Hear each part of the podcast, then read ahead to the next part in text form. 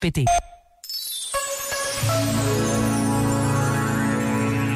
Ao longo destes dias e por todo o país, foram muitas as iniciativas que marcaram o desejo efetivo de se rezar pela unidade dos cristãos. Vigílias de oração, momentos de encontro e partilha uniram e unem todos aqueles que encontram em Cristo o sentido das suas vidas.